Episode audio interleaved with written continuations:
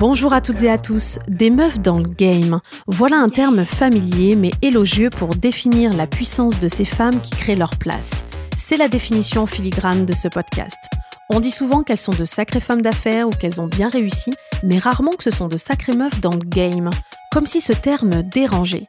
Chaque semaine, j'interroge celles qui cassent les codes, qui créent de nouvelles règles du jeu et qui osent entreprendre leurs rêves. Entrepreneuses, femmes engagées ou encore artistes, auteurs, athlètes, toutes portent une voix, ont de l'impact. C'est la raison pour laquelle nous voulons les entendre ici. Je reçois cette semaine une amie, Lola Zidi, artiste, comédienne, coach et auteur de son premier roman Princesse autonome sorti le 8 février dernier aux éditions Fayard. Je me rends chez elle, dans son appartement à Paris, ce jeudi 9 février, donc le lendemain de la sortie officielle de son livre, suffisamment tôt pour partager le premier café de la journée toutes les deux, en compagnie de Tokyo, son chien. Elle nous livre en exclusivité ce qu'elle ressent en cette matinée peu banale. On parle de l'article dans Paris Match qui sort à l'instant où je me pose sur son canapé et dans lequel Lola dévoile l'existence de Christophie, sa sœur, la fille cachée de son père. Lola dira qu'elle est son héroïne et je la cite que c'est pour cette raison que j'ai écrit cette fiction, pour réécrire notre histoire, la transformer, pour qu'elle devienne belle et que mon roman fasse du bien. Je vous fais la promesse d'un épisode poignant, fidèle aux conversations que nous avons l'habitude d'avoir durant des heures au téléphone. Lola est née dans une famille d'artistes, elle tourne dans son premier film à l'âge de 8 ans, puis enchaîne les rôles à la télévision et au théâtre. Elle ne fait pas que jouer, puisqu'elle transmet aussi en tant que coach le fruit de ses enseignements aux élèves de l'école Le Laboratoire de l'acteur à Paris, créé par sa mère, Hélène Zidi, qui est metteur en scène et directrice de théâtre. Lola est une écorchée vive et une amoureuse de la vie. Elle est marquée par l'absence de son père, Yves Régnier, l'acteur et réalisateur dans le cœur de beaucoup de Français. Il a joué le célèbre personnage du commissaire Moulin notamment. Elle va nous expliquer pourquoi elle est tant animée à parler non pas à la tête, mais au cœur des gens. Ce que j'aime avec Lola, c'est sa passion dévorante à se sentir vivante. Elle s'autorise à expérimenter des arts différents jusqu'à trouver son art dans lequel elle excelle. Même si elle a toujours écrit facilement et naturellement, elle ne s'aperçoit pas tout de suite qu'elle est douée. Mais son talent transperce les âmes qui la lisent. Seulement quelques semaines plus tard, la maison d'édition Fayard lui propose un contrat. Elle est propulsée romancière. On peut dire que Lola a su créer son propre conte de fées. Nous abordons différents sujets. D'abord son enfance et la relation particulière avec son père, puis le décès de son papa, on parle des femmes de sa vie, de développement personnel, de sa vision de l'expression être la fille d'eux, de son ambition, de ses rêves de femme, d'auteur, et de comment Princesse Autonome est une partie intégrante de sa vie. Si c'est la première fois que vous nous écoutez, bienvenue sur Muffin Game, le podcast qui vous aide à prendre votre place. Un épisode par semaine sort chaque mercredi si vous aimez être boosté par nos échanges inspirants et si cet épisode vous a plu, n'oubliez pas de vous abonner sur la plateforme que vous utilisez. Et suivez-nous sur la page Instagram Muffin Game Podcast si ce n'est pas déjà fait. J'ai le plaisir de vous inviter à mon rendez-vous avec Lola Zidi. Muffin Game Bonjour Lola. Bonjour Marielle. Bienvenue sur Muffin Game. Bah, merci à toi de me recevoir. Euh, c'est plutôt toi qui me reçois chez toi aujourd'hui. On est chez toi à Paris. Oui, c'est vrai. je, te, je, te, reçois dans, dans mon appartement euh, limite Roff euh, Paris. c'est un jour en plus particulier puisqu'on est le lendemain de la sortie de ton livre. Exactement. Donc on va en parler. mais tout d'abord, je vais te poser l'une des questions iconiques de ce podcast parce qu'on a l'habitude de se présenter en expliquant ce que l'on fait au lieu de dire ce que l'on, qui on est. Alors je vais te poser cette question. Peux-tu nous dire qui tu es, Lola? Euh, C'est rigolo que tu me poses cette question parce que euh, je, je, je, trouve que c'est une question toujours délicate euh, dans la réponse en fait. Parce qu'on va toujours dire, on, finalement, on va dire je suis et on va répondre en disant ce qu'on fait. C'est ça. bah, je suis je, je, suis, je suis, euh, je suis un cœur qui bat fort, euh, souvent vite. Euh, je suis une femme, je suis une maman, je suis une, amoureuse d'un homme extraordinaire. je suis, je une artiste. je suis, je suis une amie aussi. je suis chiante parfois. Je suis drôle aussi. je suis plutôt, je suis plutôt ancrée dans mes chaussures. Parfois, c'est des baskets et parfois, elles sont à talons. Euh, je suis. Euh, et je suis tout un tas de choses que. Je suis tout un tas de choses que j'espérais retrouver, que j'ai enfin retrouvé. Euh, je suis excessive. Je pensais avant que c'était un défaut. Aujourd'hui, j'en ai, j'en ai fait une qualité. je suis je suis, euh, je suis bordélique. Je suis très bordélique. Là, tu es chez moi et tu vas dire Oh non, ça va, mais euh, c'est parce que j'ai rangé, exceptionnellement. Euh, voilà. Qu'est-ce que je peux te dire d'autre de, de, Je suis. Je suis. Voilà, après, c'est toujours plus dur de, de dire ses qualités. je suis passionnée. Et du coup, Ouais, ça par contre, oui. Je suis passionnée, je suis travailleuse. Euh, je suis angoissée. Euh, je suis un peu de, je suis un peu de, de, tout ça, quoi, finalement. Tu es née dans une famille d'artistes? Ouais, des deux côtés d'ailleurs. Et tu tournes dans ton premier film à l'âge de 8 ans. Exactement. Tu enchaînes plus tard les rôles à la télévision et au théâtre, en passant par le chant, euh, parce qu'on te voit dans l'émission The Voice en 2013 en incognito, parce que tu ne dis pas qui tu es. Ouais.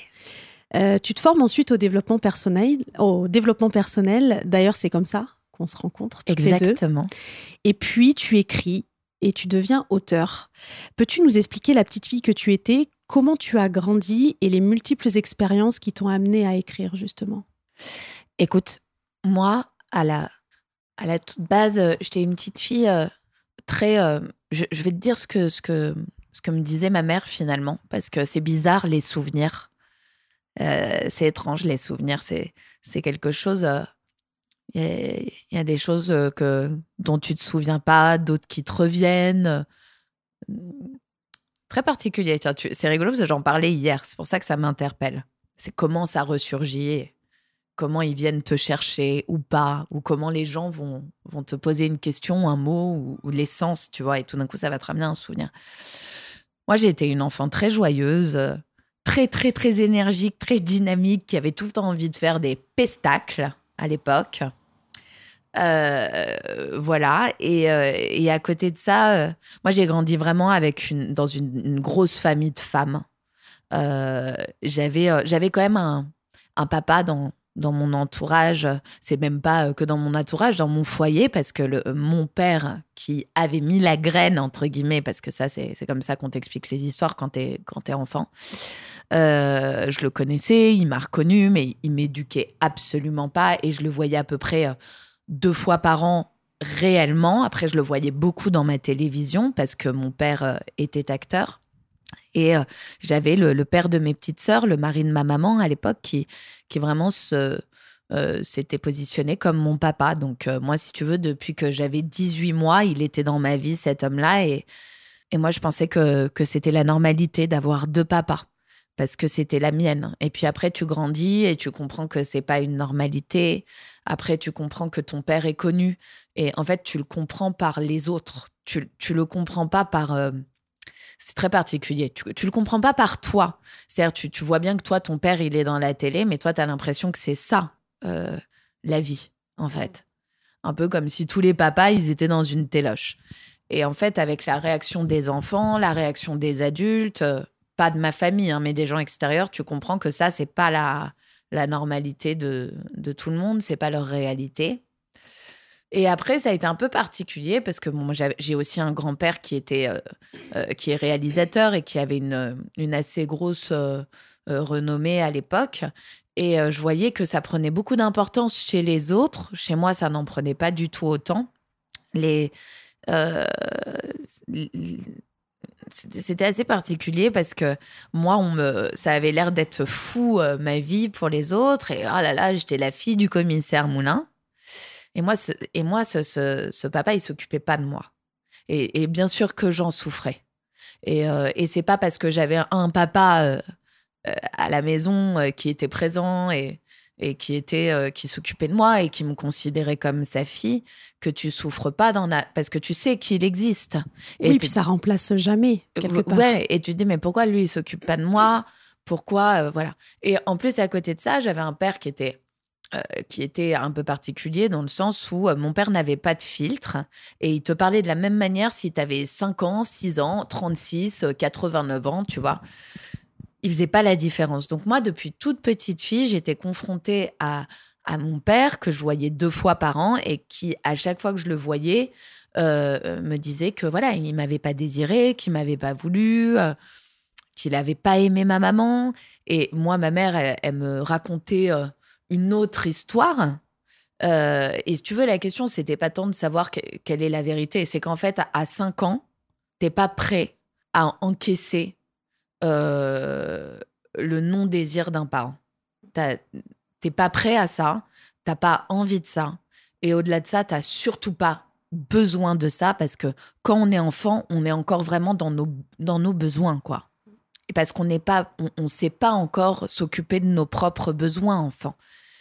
Euh, et donc ouais, ça, ça a été, euh, ça a été d'une d'une grande violence à moi, pour moi, hein, dans ma vie d'enfant, à moi, pour me pour me construire. Et ça m'a valu, euh, bah, ça m'a valu mon chemin, mais que je regrette absolument pas. Et parce que ça fait la personne que je suis aujourd'hui et, et que je pense que je, tous les jours, je me dis, OK, qu'est-ce que j'ai à comprendre de ça et qu'est-ce que je peux en faire surtout et comment je peux le, comment je peux le transformer. Voilà, mais après j'ai eu euh, un amour incroyable de ma mère, de ma grand-mère, de mes sœurs, de mes tantes, de mes cousines. Et j'ai grandi dans une famille assez rigolote de femmes, très, euh, très haute en couleurs, euh, très enrichissantes, très inspirantes. Voilà quoi. Donc tu as toutes ces expériences-là. C'est pas que tu touches à tout, mais, mais tu t'autorises tout. Tu t'autorises les films, le théâtre, le chant maintenant l'écriture. Est-ce que c'est un choix délibéré ou au contraire tu t'es laissé porter par tes envies et tu t'es pas posé plus de questions que ça?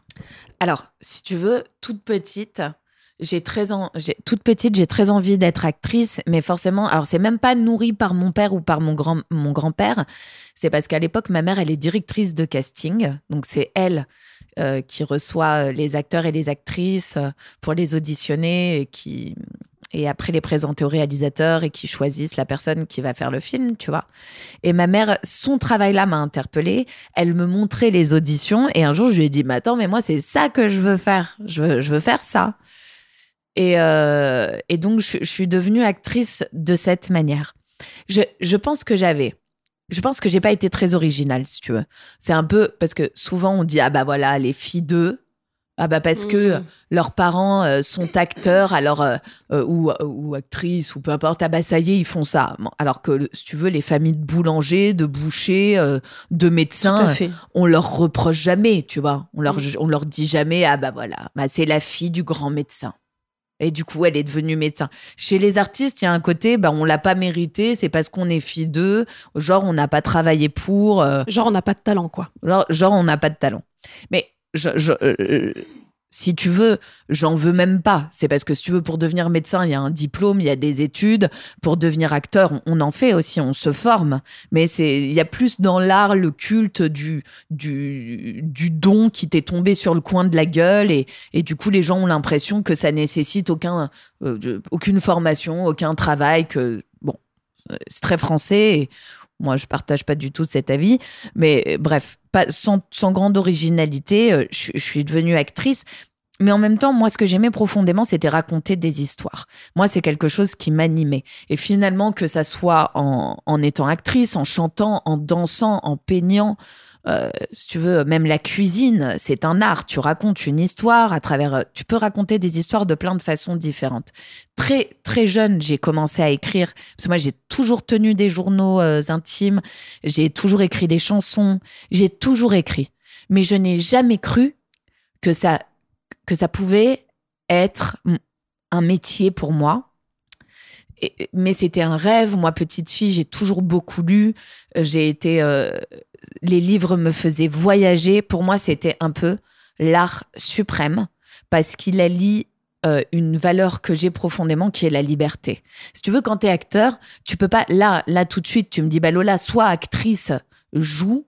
Je ne vais pas me mettre à, me à, jouer toute seule dans mon salon. Tu vois, ça n'a pas de sens.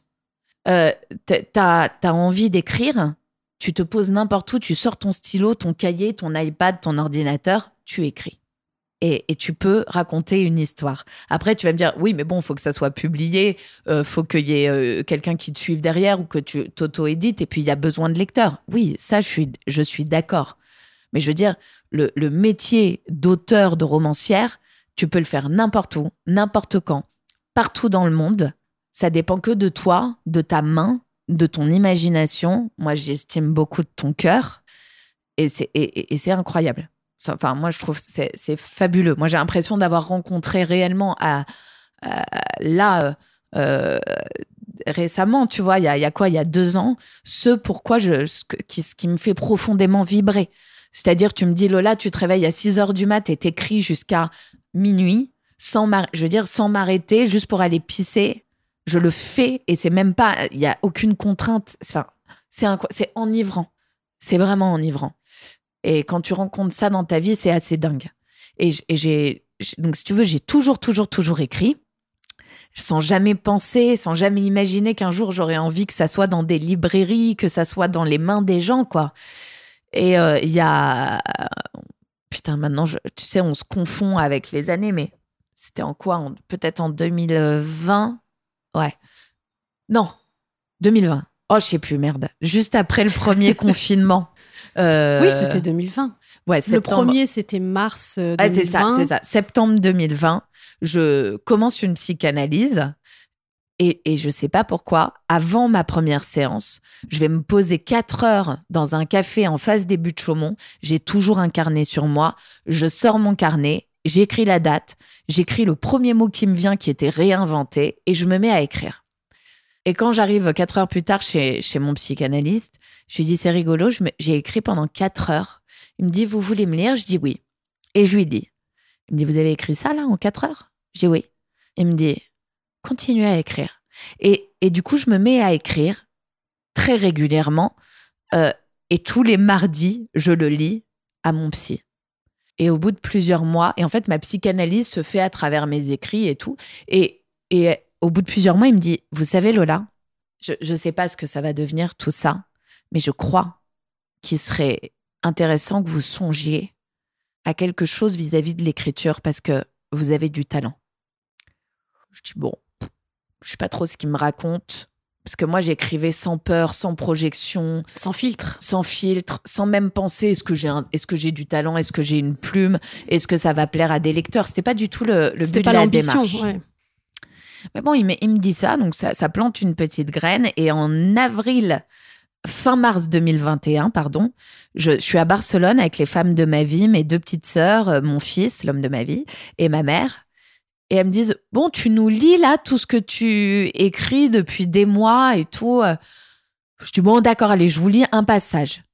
Et je leur lis, et quand je relève la tête, elles pleurent toutes les trois, je me dis, bon, c'est parce que c'est mes, mes sœurs, ma mère, mais moi j'ai une de mes sœurs qui est très objective et très dure dans, dans ce qui concerne le travail. Si elle trouve que c'est pas bien, elle, le dit et, j'ai vraiment confiance en elle. Elle a pas de filtre. Parfois d'ailleurs, ça peut être un voilà, mais au moins l'avantage c'est que tu sais que quand elle te dit qu'elle y croit, elle y croit quoi. Et là, elle me regarde, elle me dit, tu vas trouver une maison d'édition. Je lui dis non, pas du tout. Arrête. Et trois semaines plus tard, euh, à peu près, mon père meurt. Et, euh, et c'était fou parce que quand ma sœur m'avait dit tu vas trouver une maison d'édition, elle me dit mais tu penses qu'il va finir comment là le livre que t'écris? C'était pas du tout princesse autonome. Hein. Je lui dis je sais pas, on verra ce que la vie me propose. Et trois semaines plus tard, mon père meurt et j'appelle ma petite sœur pour lui annoncer. C'était pas son père à elle. Et, et je lui dis bah tu vois, je sais comment finira ce premier livre. Et ça s'appelle ça s'appelait Chronique d'une angoissée ce livre. C'était quelque chose vraiment de complètement autobiographique comme un journal de bord et tout. Et euh, euh, bref, euh, ma ah excusez-moi, c'est le matin, du coup j'ai du mal à trouver mes mots. Bref, et là-dessus, je, finis d'écrire ça et Et en même temps, j'avais commencé à écrire 15 lignes juste avant la mort de mon père, de Princesse autonome, qui là était un roman. J'avais écrit uniquement 15 lignes. Et en septembre 2021, ça y est, Chronique d'une angoissée est prêt.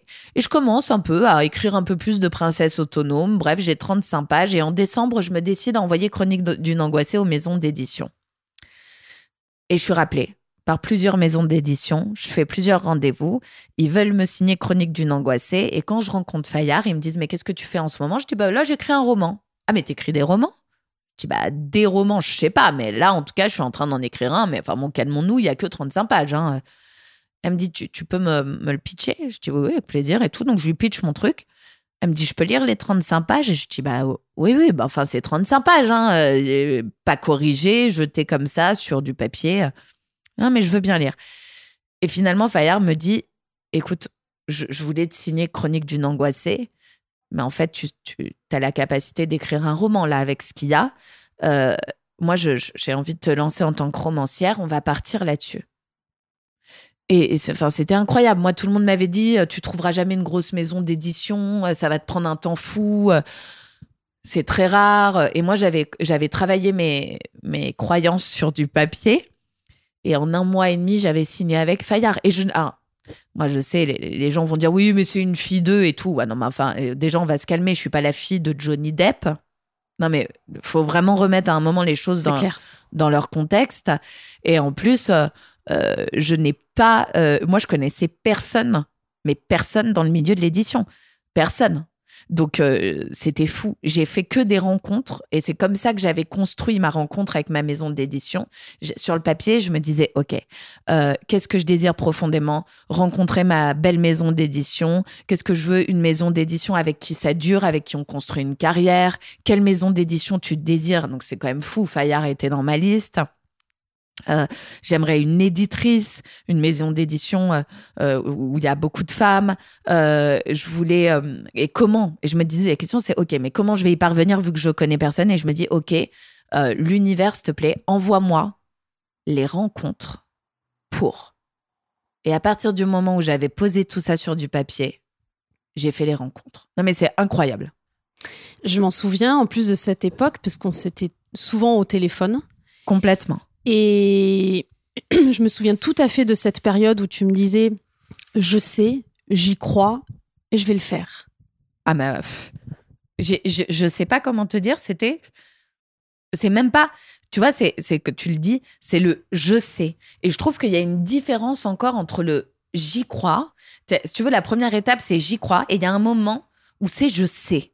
Je, je peux pas te dire combien de temps ça va mettre, mais je sais. Je sais parce que de toute façon, peu importe, je lâcherai pas le steak. Je sais. C'est ça. C'est une confiance euh, immuable. Mais c'est et c'est même pas une surconfiance en soi. Hein. Oui oui. C'est une confiance en la vie. C'est une confiance en la vie. C'est cette. Mais c'est un truc. Tu dis je sais parce que tu vois euh, euh, c'est drôle maintenant que le livre ça y est il existe. J'ai eu des, conversations avec ma maison d'édition, avec mon attaché de presse, qui est formidable et que je remercie infiniment, Marie-Claire. Euh, moi, j'ai aucun, aucun fantasme d'être Proust ou Annie Ernaux, même si je respecte énormément. Mais sincèrement, moi, je ne suis pas devenue romancière pour parler au cerveau des gens. Je pense qu'il y en a, ils sont là pour ça. Et ils le font, mais tellement bien et tellement mieux que moi. Moi, mon, désir profond, c'est d'aller parler au cœur des gens. Tu vois, ça, ça c'est mon trip. Moi, j'avais envie d'écrire un roman. J'avais posé mes intentions avant sur du papier. Pourquoi je veux faire ce roman? Qu'est-ce qui m'anime? Qu'est-ce que j'ai envie de transmettre? Et j'avais envie, mais un désir, de parler à leur cœur, de transmettre ce que moi j'ai expérimenté euh, ce que de la magie de la vie parce que je pense réellement qu'il y a une magie qui existe dans cette vie et qu'on peut euh, la, la vivre. Euh, j'avais envie aussi de décomplexer les cœurs abîmés, les âmes blessées. J'avais envie de, de, de dire mais oui, oui, oui, mais bien sûr qu'on peut euh, euh, avoir euh, eu un, parcours, bien sûr qu'on peut être dans une situation délicate, qu'on peut avoir la sensation que tout est foutu. Et c'est pas pour ça que ça l'est. Ça me tenait mais tellement à cœur parce que moi j'ai tellement eu la sensation à un moment de ma vie d'être une ratée que je m'en sortirais jamais. Que c'était ça y est, moi à 27 ans, je pensais que ma vie c'était terminé en fait, que j'allais rester figée là-dedans et que rien n'allait changer quoi. Et, euh, j'avais envie de mettre euh, putain, mais moi j'avais envie de faire du bien. Mon rêve c'est de faire du bien. Mon rêve ce serait que quelqu'un qui lise pas, tu vois, qui n'est pas habitué à lire, tombe sur mon livre et dise ah là là, j'ai lu ce livre et ben maintenant j'aime lire quoi. J'ai envie de lire, ça fait du bien. C'est voilà. J'avais envie d'être dans le cœur des gens, dans leur bibliothèque, dans leur sac à main, dans leur valise, de voyager avec eux, qui m'emportent avec eux quand quand ils vont à sur sur euh, en Bretagne ou quand ils vont à Tahiti. Euh. tu vois, c'est un voyage quoi. La lecture, l'écriture, c'est fou quoi. C'est vraiment ça. J'avais envie de, j'avais vraiment envie de dire, écoutez, ok, parfois il y a la tempête, il y a des nuages, mais derrière il y a toujours un soleil qui se cache. Et, et, et, je trouve dans cette époque qui est quand même pas évidente, moi, moi j'en, ouais, c'est bateau, hein, c'est cucul à praline, c'est neuneux, c'est tout ce que tu veux. Moi, j'avais, j'avais envie, j'ai envie de faire du bien. J'ai envie de faire du bien, ouais. Que les gens euh, lisent ça et se disent, bah, oh, putain, ça fait du bien, quoi. Le 24 avril 2021, tu apprends la mort de ton papa, Yves Régnier, et tu expliqueras dans une interview pour Gala qu'un événement rare s'est produit une semaine plus tôt, pendant que tu étais euh, en vacances en Espagne. Est-ce que tu peux nous en parler? C'était quoi quand je lui ai envoyé la, euh, la photo? C'est ça. Euh, bah, en fait, à l'époque, j'étais en pleine formation d'une femme que j'adore qui s'appelle Cathy, qui faisait une formation qui s'appelle Connexion subtile. C'était vraiment pour apprendre mm. à, à, se connecter à soi, à ses intuitions et, et apprendre à, à s'écouter, tout ça. Et donc, c'était fou la vie, quoi. À l'époque, je suis en pleine formation de ça. Et je suis à Barcelone et je sais pas pourquoi. Ma, petite sœur prend une photo de moi en portrait et j'ai envie de l'envoyer à mon père. Je n'ai jamais envoyé une grosse photo de ma tête à mon père. Euh. et je me dis, putain, j'ai envie de lui envoyer, il faut qu'il me voie. Il faut que mon père me voie. Allez, écoute-toi. Et je lui envoie, je lui dis écoute, je suis sous le soleil de Barcelone, je pense à toi. Il me répond t'es trop adorable, ma fille. Et voilà, c'est les derniers mots qu'on qu'on se sera échangés parce que mon père meurt une semaine plus tard. Je me dis enfin c'est incroyable, pourquoi j'avais ce désir si profond mm. qui me voit. Ouais. Tu vois? Et euh, ouais, ouais, ouais, c'était c'était c'était fou. Il y, a des gens qui penseront que c'est le hasard, que c'est une simple coïncidence et et des gens qui ont envie de croire que qui ont envie de croire à autre chose, euh, ils verront euh, leur, euh, leur traduction à eux. Comment on s'émancipe d'être la fille d'eux? Et est-ce une nécessité? Mais je pense que tout le monde doit s'émanciper d'être la fille ou le fils d'eux parce qu'on est tous l'enfant de quelqu'un. Tu vois, cette mmh. expression est, d'un, est, d'un, est quand même d'un ridicule sans nom. Tu, tu, vois, moi, c'est un truc qui m'a toujours interpellé. Quand les gens sont là, ah oui, mais c'est une fille d'eux. Mais parce que toi, t'es quoi en fait? T'es qui? Je ne comprends pas. Toi, tu n'es pas l'enfant de quelqu'un. Tu es, tu es, tu, es l'enfant de personne. C'est comme les gens qui disent ah ouais, mais c'est quelqu'un. Enfin, comment ça? Parce qu'il y a des gens qui sont personnes. Ça existe ça. Je, je, je crois pas à ça. Je pense que bien sûr, mais bien sûr qu'on doit s'émanciper de nos parents mais c'est, enfin, je veux dire, des, des, des, enfants qui vivent des histoires douloureuses avec leurs parents, ce n'est pas parce que les parents sont connus. Je veux dire, moi, j'ai pas vécu une histoire douloureuse avec mon père parce que c'est un homme connu. Ça a rajouté une dimension, mais c'est pas pour ça que j'en ai souffert. J'en ai souffert parce que J'étais face à un homme qui me disait J'ai jamais voulu de toi. Si tu es là sur cette terre, j'y suis, pour rien. Donc si tu as un problème, va voir ta mère. Parce que vraiment, mais vraiment, sache que si tu es là, c'est pas du tout, du tout grâce à moi. quoi. C'est violent. Mmh tu vois. Mais ça, c'est pas lié au fait qu'il soit connu. C'est, c'est, c'était trop violent et c'est lié à son indélicatesse à lui, sa maladresse et sa propre histoire et ses propres blessures. Là, là, je t'en parle et les gens vont se dire, mais mon Dieu, euh, c'est horrible ce qu'il lui disait. Oui, bien sûr que c'était horrible ce qu'il me disait. C'est, mais aujourd'hui, je suis en paix avec ça.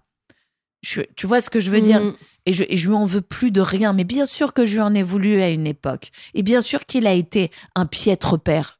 Mais c'est pas le seul. Tu vois ce que je veux dire? Enfin, excuse-moi. Des pères qui n'ont pas été des bons papas, ça manque pas sur cette terre et il y en aura encore. Et des mères qui n'ont pas été des bonnes mères, ça a existé et il y en aura encore. Et ça n'a rien à voir avec la popularité d'une personne. On est tous, tous les enfants de quelqu'un et on a tous besoin de s'émanciper d'eux, même s'ils ont été formidables. Bien sûr. Tu vois Parce que, mais pourquoi? Parce que nos parents nous injectent leurs croyances à eux, ils nous injectent leurs valeurs à eux, ils nous injectent leur prisme, mais on le fait tous.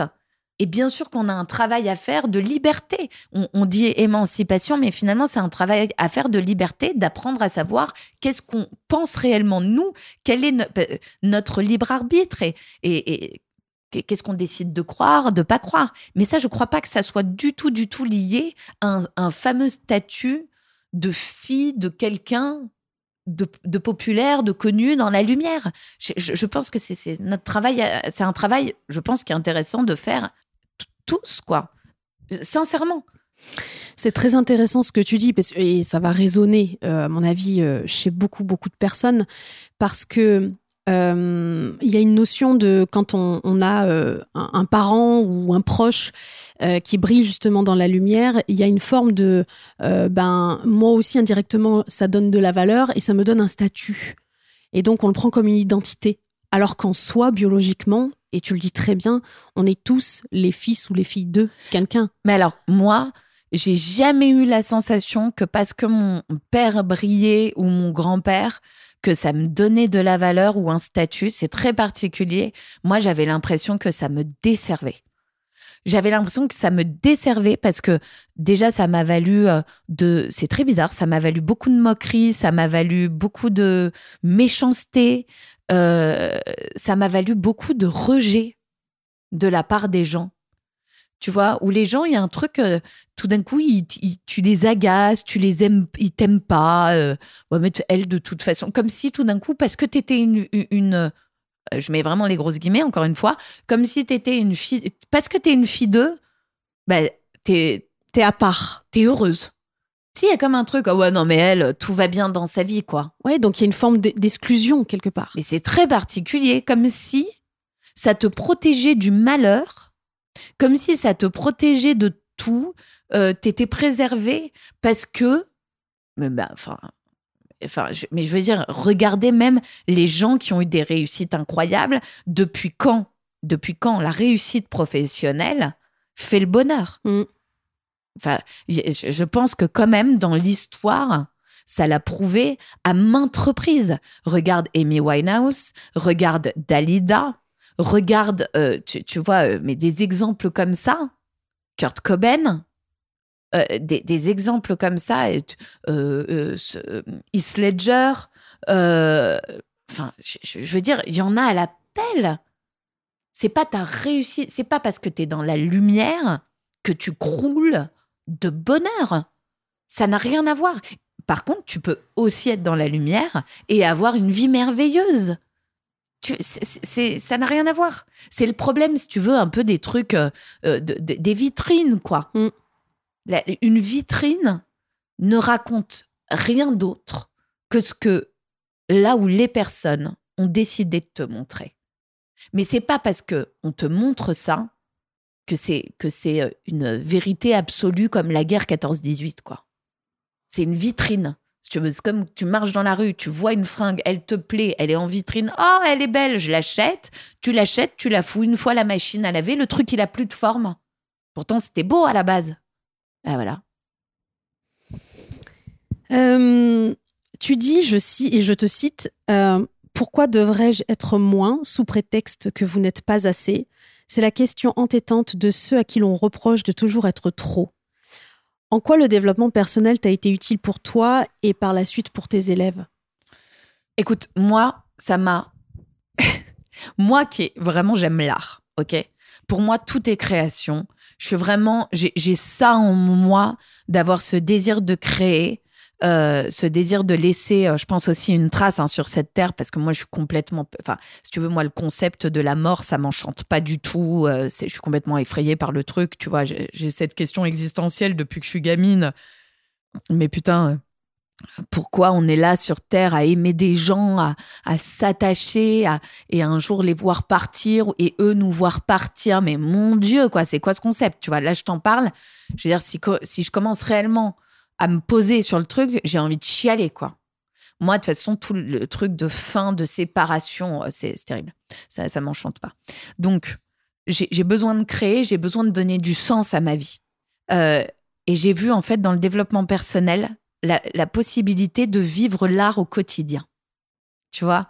Vraiment, et avec moi-même, dans mon quotidien, et d'en faire un art de vivre. Et euh, pour moi, le dev perso, c'est l'art de vivre, en fait. Et, bah, mais bien sûr, ça a révolutionné. Non, mais sans deck. Moi, ça a- mais c'est un tout, hein, parce que c'est un tout. C'est toutes mes années où j'ai rien compris. Et, et- tout d'un coup, tu as un déclic. Si tu veux, c'est un cumul de tout. Moi, je vais pas du tout te dire Ah putain, voilà, c'est super, le dev perso. D'un coup, tu lis un livre et ça révolutionne ta vie. Mais c'est pas vrai. C'est pas vrai.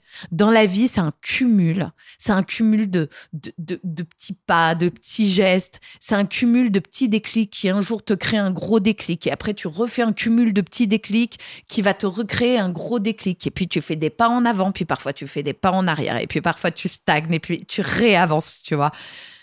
Et parfois, tu tournes en rond. Et bam, tout d'un coup, il y a re une impulse. Et, et, et, et c'est ce tout-là. Mais, mais oui, bien sûr que si tu veux, j'avais lu depuis l'âge de mes 20 ans jusqu'à mes 33 ans une tonne de livres de dev perso. Je trouvais ça formidable. Je me disais c'est incroyable et tout. Et je n'arrivais à rien, rien appliquer. Jusqu'au jour où j'ai rencontré une coach en dev perso qui m'a aidé à l'expérimenter. Et au-delà qu'elle m'a aidé à expérimenter, c'est que j'étais à un stade de ma vie où j'étais prête à ça. J'étais prête à abandonner mes certitudes. Et j'étais prête à abandonner mes blessures. J'étais réellement prête à ça. Si je l'avais pas été, si tu veux, elle aurait pu me coacher autant qu'elle veut, ça n'aurait pas, pas pris, quoi. Donc, c'est une rencontre au bon moment, euh, tu vois, au bon endroit. Il y a un truc qui, OK, un lâcher-prise qui peut s'opérer. Et bien, bien sûr, pour mes élèves, moi, c'est merveilleux, mais même c'est pour l'être que je suis aujourd'hui, quoi. Je veux dire, j'ai appris à m'aimer et j'apprends réellement alors je sais, maintenant c'est gal- galvaudé tout ça quand on dit apprendre à s'aimer. Mais bien sûr, l'amour, l'amour c'est un apprentissage aujourd'hui. Pourquoi? Parce qu'on nous le déforme à la base. Donc à un moment, il faut qu'on apprenne. Alors qu'à la base, c'est naturel de s'aimer. Tu vois? T'as aucune gamine sur cette terre, quand tu lui dis comment tu veux te déguiser, il y en a aucune qui te répond en gros caca, maman. Personne. Toutes les gamines, elles te disent, mais moi j'ai envie d'être une princesse, j'ai envie d'être, euh, je sais pas, un- Je suis belle. je suis belle. Les enfants n'ont pas de souci à dire qu'ils sont beaux. C'est après, c'est quand on grandit, quand on entend des choses. Et après, bah, bien, bah forcément, après, on doit apprendre à, à se réaimer, quoi. Tu vois? Mais aujourd'hui, ben oui, oui, oui, bien sûr. Oui, là, ça va mieux. Ça va vraiment beaucoup mieux. Et c'est génial. Et, et, et, et ce qui me fait du bien, c'est pas tant. Ce qui me fait du bien, c'est d'apprendre à m'aimer sous tous mes angles, sous toutes mes facettes, et avec tout ce que j'ai de beau, et avec tout ce que j'ai de moins évident. Parce que vu que j'apprends ça avec moi aujourd'hui, sincèrement, j'apprends aussi à aimer les gens, mais pour, pour ce qu'ils sont au moment là, euh, T, et pas pour ce que je projette sur eux, pas pour ce que moi j'aimerais qu'ils soient. Tu vois ce que je veux Hmm. dire? J'apprends à ne plus être dans le fantasme avec les gens. Mm. Parce que sinon, c'est quoi? J'essaye d'arrêter d'a- d'aimer les gens à condition. C'est ça. Oui, mais si, oui, mais si. Mais on fait quoi avec des si? On coupe du bois, quoi. On coupe du bois avec des si, on fait rien d'autre. Pourquoi tu me dis des si, des si, des si? Bah oui, mais si, si quoi? Bah oui, mais bon, enfin, et si Poutine n'était pas le président de la Russie Bah ouais, bah génial, et on fait quoi avec ça? Il l'est, de toute façon. Pourquoi tu me dis et si? On s'en fout. Tu vois On s'en fout, quoi. Et si? Ah, Bah oui, oui, bon, bah, fantastique. Et si? Et si De Gaulle n'avait pas été le président? Bah super, bah, ré- vas-y, réécris-la, toi, l'histoire. Euh, au moment où nous enregistrons cet épisode, donc on est le lendemain de la sortie de ton livre et de ton premier roman Princesse autonome aux éditions Fayard. Oui. D'abord, c'est quoi tes impressions? Qu'est-ce que tu ressens là maintenant tout de suite? Alors, j'ai du mal à, à conscientiser. Ouais. Parce que tu vois, hier, ma petite sœur, elle me dit, mais tu te rends compte que tu es dans les librairies, que des gens tiennent ton livre? Mmh. Euh, ça, euh, ça y est, je, euh, j'ai. En fait, c'est très bizarre. J'ai du mal à conscientiser. Et en même temps, j'ai ce fameux je sais qui revient. En tout cas, moi, je, moi, je suis complètement en accord avec ce premier roman. Euh, je suis euh, très heureuse de, ce roman. Pour tout te dire, euh, je, suis très fière de mes personnages, de ce qu'ils m'ont apporté, de comment ils. Je, je, enfin, je les aime, quoi. En fait, sincèrement, j'ai beaucoup d'amour pour cette histoire qui est sortie euh, de, de mon cœur. J'ai beaucoup d'amour pour mes personnages et j'ai. euh, euh, je, maintenant, je, je lâche prise et je laisse faire. Tu vois, ça m'a pas. En fait, là, il y a une partie qui ne m'appartient C'est plus. ça. Mmh. Donc, euh, je vais les laisser voyager. Voilà. Et puis on a hâte de les rencontrer surtout. Bah écoutez, euh, écoute, oui. Mais ils ont hâte de vous rencontrer aussi. C'est ça. Ouais. Ils vont faire partie de notre vie pendant un temps, le temps où on va les lire ou peut-être plus. Ils vont Ben. peut-être rester dans nos cœurs, dans nos esprits.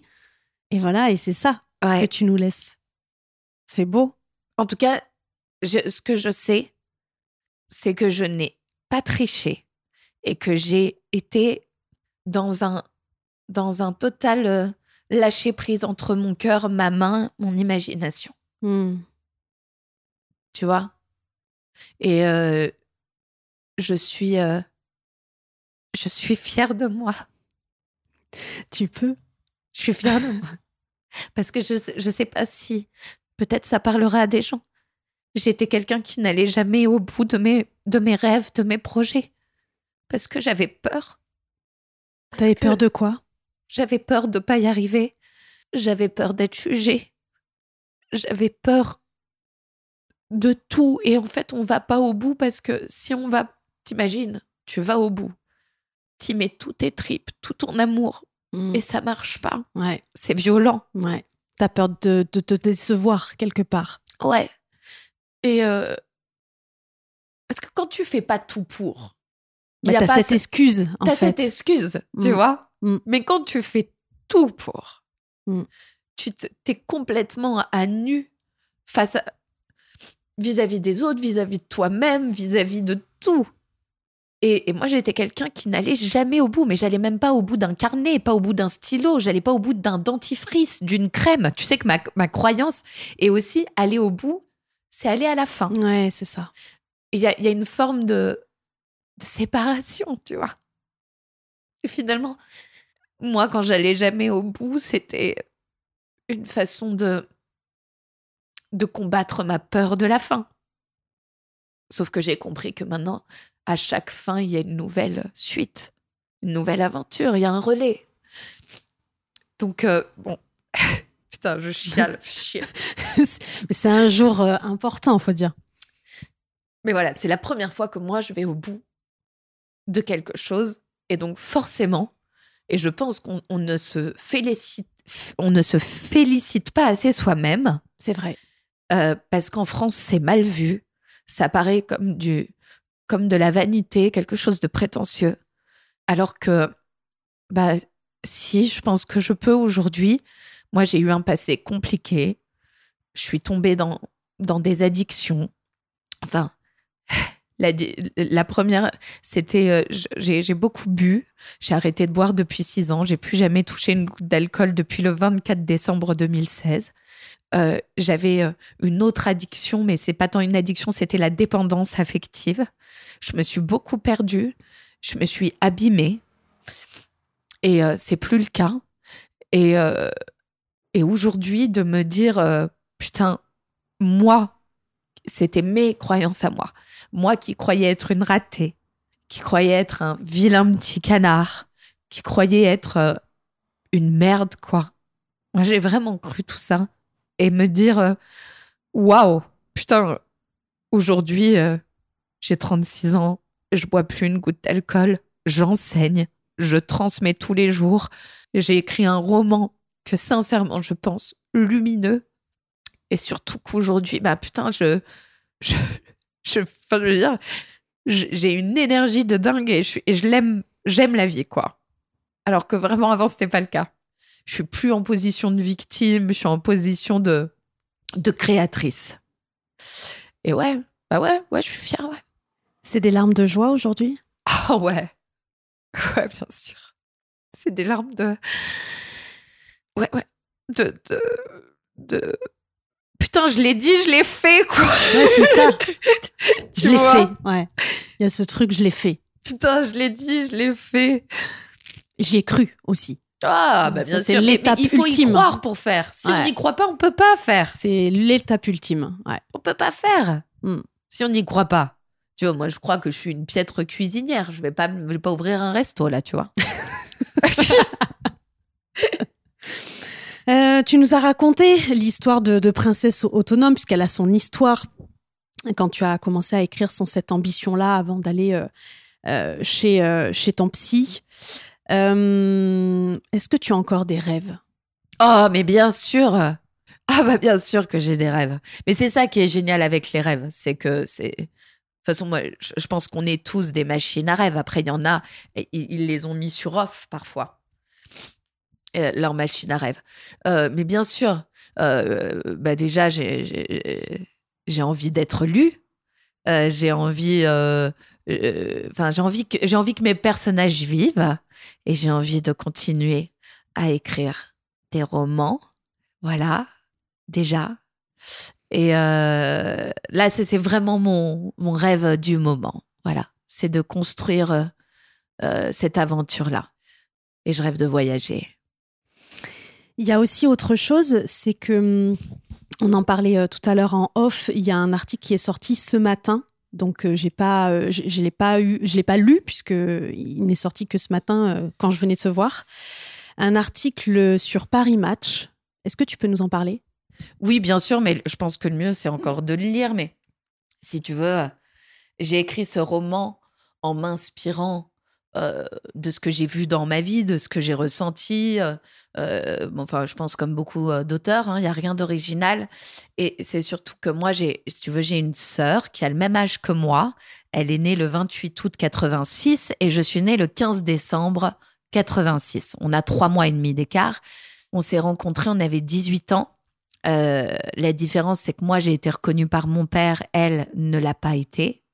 Euh, la différence, c'est que moi, je le voyais deux fois par an et elle, elle l'a vu deux fois dans sa vie. Euh, mais notre gros lien, euh, c'est que, si tu veux, ça a été très fusionnel tout de suite quand on s'est rencontrés parce qu'on souffrait des mêmes manques. Parce que même si mon père m'avait reconnue, j'étais celle qui l'avait pas désiré. Et tout d'un coup, j'étais enfin plus la seule. On était deux. Et c'était pareil pour elle. Parce que elle, vu qu'il m'avait reconnue, elle pensait que j'avais été désirée. Mm. Et tout d'un coup, euh, on s'est rendu compte qu'on était. Bah, que finalement, on, on était au moins deux à se sentir seuls vous vous compreniez. on se comprenait. Et, euh, et puis un jour, euh, je me suis dit, bah, putain, tiens, et si je partais de ça, d'une d'une femme qui est la fille d'un homme très connu, mais qu'elle, elle, elle est cachée de tout ça, elle n'a pas été reconnue. Et à l'intérieur de tout ça, j'ai romancé, j'ai écrit une histoire, tu vois, qui, pour le coup, c'est de la pure fiction. Mais j'ai écrit à partir de mes sentiments, à partir de mes émotions, à partir de mes blessures d'enfant, de celles de ma sœur, et à partir de... euh, j'avais envie de montrer un parcours. J'avais envie de parler d'une reconstruction, Mm. tu vois? Donc, ce roman est une fiction. Ce qu'il y a de vrai, c'est les émotions. Oui, c'est inspiré de tes émotions à toi. Voilà. Et en effet, ce, ce, papier Paris Match, j'ai pris la décision avec ma sœur, Christophie, parce que parce qu'elle avait jamais été dans la lumière. Euh, pour le coup, elle est restée dans, dans l'ombre toute sa vie. euh, à pas faire de vagues, à pas vouloir déranger, à pas vouloir bousculer euh, cette, euh, cette famille-là. Et, euh, et, et là, il se trouve que j'ai aussi écrit ce roman parce que j'avais envie de faire du bien à ma sœur. J'avais envie de lui dire, regarde, regarde, t'es- t'existes, quoi. Et t'existes tellement que tu, que tu m'as inspiré, euh, tu vois, ce, le point de départ de ce roman. Je te le dédie. Et je me suis dit, euh, voilà, je lui ai dit, je lui ai dit, tu veux qu'on fasse des photos toutes les deux? Est-ce que tu en as envie? Est-ce que ça te fera du bien? Est-ce que tu en as le désir? Elle a longuement réfléchi et, elle, a fini par me dire euh, oui. Et, j'ai dit, vas-y, ma sœur. Pose- Bah oui. Alors, bien sûr, il y a des gens qui diront, euh, euh, tu vois, euh, ah, c'est c'est la révélation, mais moi, je ne l'ai pas fait pour ça. Tu vois, je, l'ai pas, je, je, m'en fous de ça. Je- J'avais envie de j'avais envie de faire du bien à ma sœur et ça lui fait du bien. Ça lui fait du bien parce que parce que c'est parce que c'est parce que c'est pas c'est compliqué d'être rejeté. Tu vois? Donc nous ça passe par ça par ce support de Paris Match dans une autre famille ça passerait par un autre support c'est parce que notre famille c'est comme ça. Tu vois ce que je veux Mmh. dire? Tout à fait. mais quand toute ta vie, tu as vu ton, ton père en photo dans les journaux avec ses enfants légitimes, entre guillemets, tu vois, Et toi, tu y es pas? et que toi, tu y es jamais, et que toi, tu n'es jamais là, en fait, bah, bien sûr que c'est violent. C'est- Il se trouve que ça, c'était notre cadre, mais ça aurait pu être un, un autre cadre. Tout à fait. Et ouais. Ouais, ouais, j'ai eu envie de ça et je l'assume. Et je trouve que cet article est beau. Je trouve que les photos sont belles. Et, euh, et j'avais envie de. de... Puis no- notre histoire est dingue. Notre histoire est dingue. Je veux dire, j'ai une sœur, j'ai quatre mois, même pas, j'ai trois mois et demi d'écart avec elle. Mm. C'est fou. C'est fou. Et oui, on a eu du mal à se construire, mais on, mais on le fait. Et c'est, et c'est pas parce qu'on a eu du mal qu'on peut pas le faire. Puis je sais même pas si est-ce qu'on a eu du mal? C'est juste, c'est notre histoire, c'est notre parcours, quoi. Alors, je demande à chacune de mes invitées de choisir un objet Ouais. de chez elle euh, qui est à ses yeux important. C'est quoi l'objet que tu as choisi? Euh, quel est l'objet que, que j'ai choisi? Bah, Un livre, tiens. J'ai choisi un livre. C'est lequel? Je le vois là ou pas? Ouais, tu le vois, c'est un livre de Guillaume Musso. Tu vois, il est là, Oui, exact, sur l'étagère. avec, euh, tu vois, la femme comme ça, là. Je l'ai lu en plus. Et Mm. bah parce qu'en fait, Guillaume Musso, il a littéralement bercé mon adolescence. Euh, je partais euh, en Bretagne, au fin fond euh, du Morbihan. euh, mes parents avaient eu la belle idée d'acheter un- un- une maison dans un hameau de quatre euh, maisons, dont la nôtre. Donc autant te dire que les étés pluvieux Ouais. furent longs. Et c'est là-bas que j'ai commencé à découvrir plein d'auteurs, mais dont Guillaume Musso, qui à ce moment-là était littéralement en train de. de, de- il n'était pas, il faisait pas encore partie des auteurs qui vendaient le plus, mais il commençait à se faire connaître. Et moi, il m'a fait complètement rêver, ce mec. Mais complètement. C'est-à-dire que, euh, de toute façon, je fais partie des gens qui pensent que le succès est, au public et non à la critique. Et euh, je trouve ça d'ailleurs, euh, je trouve ça quand même assez hallucinant que des auteurs qui vendent, qui vendent des millions de livres tous les ans depuis plus de dix ans, ce qui est le cas de Musso, hein, Mm. Ne reçoit pas de prix. Tu vois, moi je suis un peu hallucinée. Mais c'est pareil dans le cinéma, quoi. Si t'es un mec qui fait 20 millions d'entrées, tu reçois pas de prix. C'est quand même. euh, Parce que les critiques ont un vrai rôle en, euh, pour, euh, en termes de classement.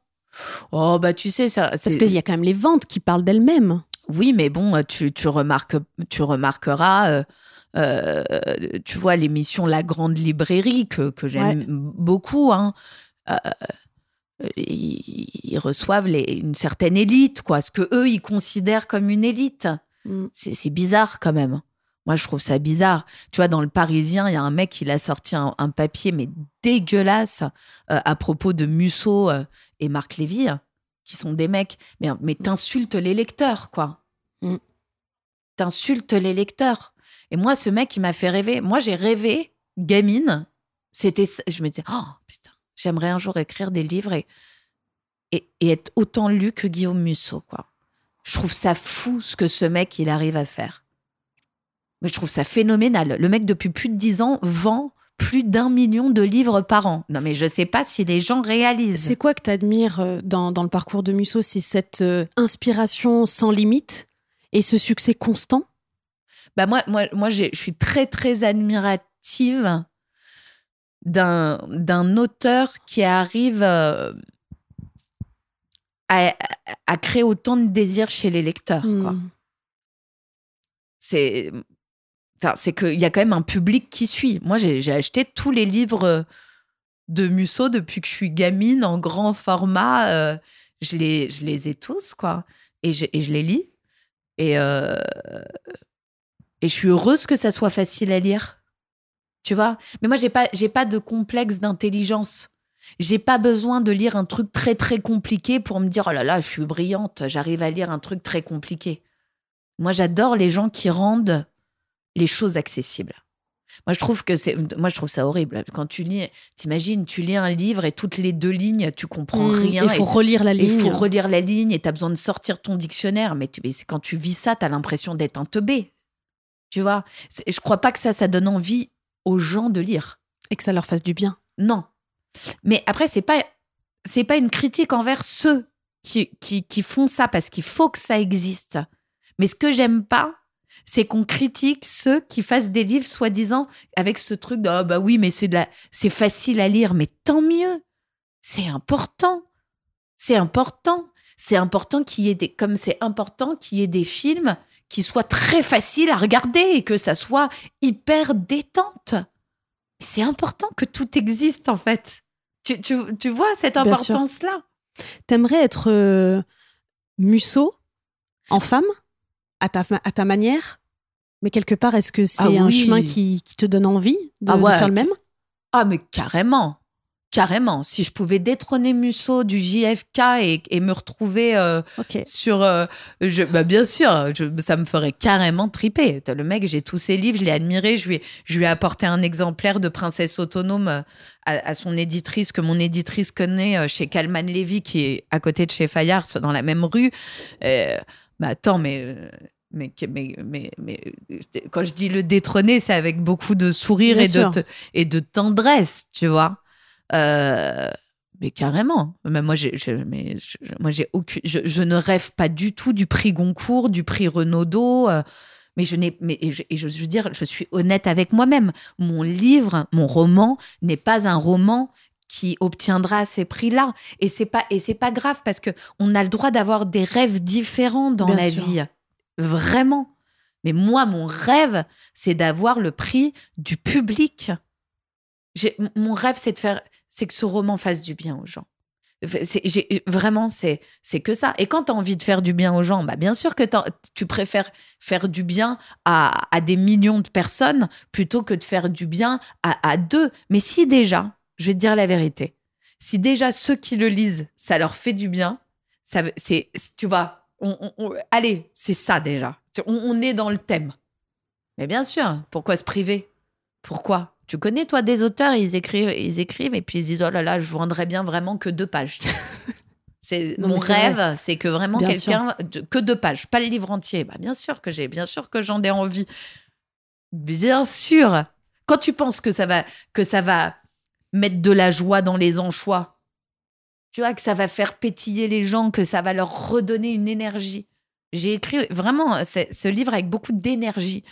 Bien sûr que tu en, as, que en as le désir. Ce serait mentir que dire l'inverse. Sinon, je trouve pas de maison d'édition. Euh, je, je, publie. Tu vois, j'édite moi-même 10 exemplaires et je les file à ma famille. Et c'est tout. T'as beaucoup de femmes dans ta vie. Ah ouais, je les adore. Quelle femme tu aimerais entendre sur Muffin Game? Ben, Une femme que je connais. Ou que tu connais pas? Ou que je connais pas. Une ou plusieurs? Fais ce qu'on veut? Il y en a plein que j'aimerais entendre. Il y en a plein que j'aimerais entendre. Euh, je, crois que j'aimerais entendre euh, des femmes que je connais pas. Comme qui, par exemple? Bah, non, mais que je connais pas. Tu vois, c'est-à-dire, euh, j'aimerais, j'aimerais être surprise par une histoire. Ok, c'est-à-dire que t'as pas son nom aujourd'hui, Ouais, mais que tu ouais. découvres et que tu te fasses surprendre par, Ouais. euh, par euh, une invitée. Tu vois, si, si j'ai vraiment, je te réponds sincèrement, j'aimerais que Muffin Game, ça soit le, le podcast qui offre de la visibilité à ceux qui n'en ont pas encore et qui en ont réellement besoin. Parce que je me rends compte qu'on est quand même dans un système où la visibilité est quand même toujours offerte à ceux qui l'ont déjà, alors qu'en vrai, c'est ceux qui n'en ont pas encore ou peu qui en ont besoin. Tu vois? Et je trouverais ça assez fou que ça soit un podcast qui soit un espèce de trampoline, tu vois? Que tu, que tu sois à la base Ouais. de... euh, finalement, c'est moi, je trouve ça tellement chouette d'être toujours à la base d'un- d'une aventure incroyable. Moi, j'oublierai jamais, jamais, je n'oublie jamais les gens qui ont été là au début. Sans déconner. C'est un truc de fou. Les, les premiers gens qui croient en toi, Mm. avant que, avant que, avant qu'il y ait- que, que, si tu veux, avant que ça brille, qu'il y ait des paillettes, avant qu'il y ait, le- entre guillemets, le résultat, tu vois. Mm. Ça, c'est un truc, c'est quand même assez hallucinant, quoi. Ceux qui se disent, allez, vas-y, j'y crois. Je vais la recevoir, cette personne, même si pff, on s'en fout. On va pas penser comme les autres. On va pas se dire, parce que c'est une star, je vais faire beaucoup de de- d'audimat, de vues, d'écoute. Non, c'est parce que son histoire est forte que ça va en faire. C'est parce que j'y crois. C'est drôle ce que tu dis parce que ça a été un de mes moteurs. C'est-à-dire que hum, quand je me suis posé la question de. euh, c'est parti par le nom, c'est-à-dire en disant euh, que- quel nom je veux donner. Donc, du coup, je suis venue me connecter aux femmes que je voulais recevoir. Évidemment, euh, au début, euh, je voulais l'appeler euh, putain de meuf. Et, je me suis dit, peut-être que c'est trop clivant et peut-être que ça, va, ça va être limitant pour inviter toutes celles que je veux. Donc c'est devenu Muffin Game. Mais l'ADN de ce podcast, c'est ça, c'est des putains de meufs. C'est-à-dire des, des meufs qui ont des trucs à dire. Et hum, l'idée, c'est de créer un média pour recevoir ces femmes qui ont des choses à dire et qui, pour moi, ben, je les vois pas dans les magazines, je les vois pas dans les journaux, je les vois pas à la télé, je les entends pas à la radio. Et moi, j'aimerais les entendre parce qu'elles ont des choses à dire, parce qu'elles font des choses fantastiques et qu'on ne les met pas en lumière. Et c'est drôle que tu dis ça parce que c'est l'ADN de Muffin Game. Bah, c'est assez fou parce qu'en plus, on n'en a pas parlé. Non, non, du tout. Mais euh, ouais, bah moi, c'est, c'est, c'est, c'est vraiment ce que je ressens. Euh, je me dis, euh, faut, faut bousculer. Allez, faut bousculer. Ouais. Faut montrer qu'on peut faire autrement, en fait. Carrément. Parce que parce qu'après ça va être inspirant et ça va créer un nouveau mo- modèle et après tout le monde ça. va se dire oh c'est génial il faut absolument que tu vois? Mais c'est c'est ça qui est chouette c'est toujours d'aller d'aller recréer tout a été fait faut recréer faut réinventer En plus, ça nous parle autant toi que moi parce que toutes les deux, on n'est pas passé par la voie classique. On n'est pas passé par l'autoroute. On a pris les petits chemins en terre, euh, plein de cailloux. Et, et peu importe en fait le chemin que l'on prend. mais c'est on, on- mais oui mais c'est ça qui fait notre richesse tu vois euh, moi j'avais une grosse divergence avec euh, euh, quelqu'un qui, qui disait toujours euh, mais c'est pas c'est pas le chemin euh, euh, on, on- on s'en fout du passé on s'en fout du chemin euh, je sais pas quoi et tout je dis ben non mais moi je l'adore mon passé Hmm. tu peux pas tu peux pas me dire que, que tu vois on, on- s'en fout et que ça n'a pas d'import- d'importance alors que mon passé fait qui je suis aujourd'hui et qui je suis aujourd'hui Hmm. fera qui je suis demain moi je m'en fous pas je l'adore mon chemin Puis ça sert à rien de lutter contre en plus. bah non On peut pas. Non, non. Et puis c'est surtout, même si tu es passé par des chemins avec des cailloux, ça t'empêche pas un moment d'être sur une autoroute. Et c'est pas parce que tu es sur une autoroute qu'à un moment tu vas pas reprendre un chemin avec des cailloux. C'est quoi pour toi une femme qui crée sa place, qui est dans le game et qui crée ses propres règles du jeu? Euh, écoute, pour moi, une femme qui fait sa place. D'ailleurs, je sais pas si on l'a fait. Je crois que j'ai un problème un peu avec cette expression parce que je, je- je pense qu'on peut avoir plusieurs places. Tu vois? Hmm. Euh, et, et- et en fait, c'est. Je sais pas, il y a un truc. Avant, je disais beaucoup ça, mais je crois qu'il y a un truc qui. que- J'aimerais inventer une nouvelle formule, mais je vais peut-être pas l'avoir là tout de suite. Mais dans le sens où. euh, je pense, pour répondre avec ta formule, que finalement, tu, tu, tu crées ton monde, je dirais plus ça, tu vois. Tu crées ton monde à toi, euh, ta réalité à toi, en fonction de façon de comment tu te perçois. Et, euh, et, et, comment tu te perçois, perçois le monde, les autres, mais tout ça est quand même intimement lié aussi à toi. Et finalement, je dirais qu'une une putain de meuf, euh, c'est une meuf qui, a, qui arrive assez à botter le cul de ses peurs, tu vois, pour. J'adore. Pour s'autoriser à. Mm. Voilà. Mais, mais je pense que c'est valable pour un mec aussi, hein, cela dit. Mais là, on parle des femmes. Mm. C'est. Voilà. Moi, je pense qu'une putain de meuf, c'est ça. C'est, ça veut pas dire qu'on n'a pas de peur. Mais par contre, on sait leur botter le cul au bon moment, leur justement prendre sa place, c'est ne pas laisser prendre que prendre notre place à nous, c'est ne pas laisser nos peurs prendre notre place. Tu, tu, vois ce que je veux dire ou pas? Ouais. Bah, c'est que la peur est une partie intégrante de notre vie. Elle est saine, elle est normale, parce que c'est pour moi un indicateur. Avoir peur, ça veut dire que ce qu'on s'apprête à faire, c'est important pour nous, qu'il y a de l'enjeu, que ça a du sens pour nous. Et donc, du coup, ça en devient un moteur, parce que c'est important de faire des choses qui sont importantes pour nous. Bien sûr. Et je pense que quand on a ce prisme-là, on apprend à l'aimer, tout simplement. Et en fait, je pense qu'on a plus peur d'avoir peur que de la peur. Ah oui, je vois ce que tu veux dire. Oui, mais tu vois, moi, je te prends les peurs même. Il y a des gens, il y a des femmes, elles peuvent avoir peur juste de s'exprimer. Mhm. Euh, elle a peur même de d'exister. Oui. Tu vois? Et, et euh, euh, tout dépend vraiment de beaucoup de choses, mais c'est qu'il y a un moment, même la peur de dire non à quelqu'un, la peur d'être rejeté, la peur de blesser quelqu'un si tu n'es pas d'accord avec, la peur de perdre tu vois, dans ce sens-là. Et c'est un moment de, dire, mais non, parce qu'en fait, si je te laisse trop de place, chère pipelette, moi je les appelle les pipelettes, mes peurs. Si tu prends trop de place, pipelette, tu vas, tu vas, tu vas déborder sur ma place à moi. Et du mm. coup, je, je, vais perdre ma place, mm. vu que tu prends la mienne. Tout à fait. Tu vois? Où est-ce que nos auditrices peuvent te retrouver, te trouver? Euh, chez moi, tu veux dire? Bah Non, je pense que déjà, tu es en librairie. Eh, ben, elles peuvent euh, me trouver en librairie, sur Amazon, sur la FNAC, Cultura, euh, un peu partout en fait. Et elles pourront aussi me retrouver à partir du 27 février sur scène à l'artistique théâtre dans une adaptation d'un roman d'Amélie Nothomb, Barbe Bleue. Magnifique. Dans le rôle principale dans l'héroïne qui s'appelle Saturnine. Donc c'est très drôle parce que l'héroïne de mon roman s'appelle Mars. Et donc je clôturerai là-dessus en disant que finalement, les planètes ne sont jamais loin. Jusqu'à quand? De quand à quand on peut te retrouver au théâtre? Eh ben, écoute, euh, pour le moment, ça va être du 27 février jusqu'à fin avril pour le moment. Parfait. Et, euh, en fonction du succès, euh, à voir. On peut te trouver aussi sur Instagram? Vous pouvez me trouver sur Instagram, Lola Zidi.